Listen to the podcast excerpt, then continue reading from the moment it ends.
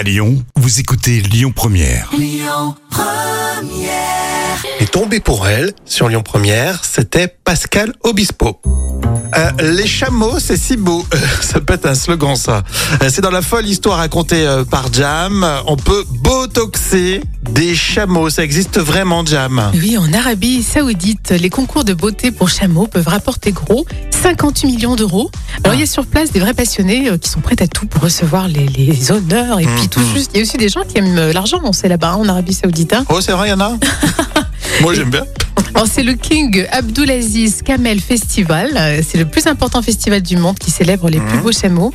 Alors, des propriétaires euh, peu scrupuleux n'hésitent pas à injecter du botox dans les lèvres ou des hormones dans les muscles du chameau pour gagner euh, des prix. hein. D'accord, alors qu'on a... Ça me rappelle Miss France, ça, presque. non, elles sont... elles- la, nouvelle toi. Miss, elle est jolie déjà. Non, elles sont, elles sont naturelles, c'est une petite vanne.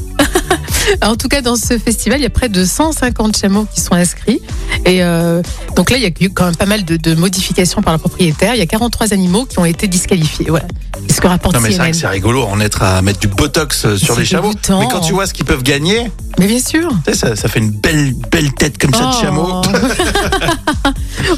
Que les lèvres de chameau, c'est déjà assez gros. Est-ce qu'après, une fois botoxé, on peut les manger si on les, Oh si on les mon tue Dieu, c'est encore plus gélatineux. Alors, déjà que c'est gélatineux le chameau, donc euh, Allez, on continue avec euh, Écoutez votre radio Lyon Première en direct sur l'application Lyon Première, lyonpremière.fr et bien sûr à Lyon sur 90.2 FM et en DAB+.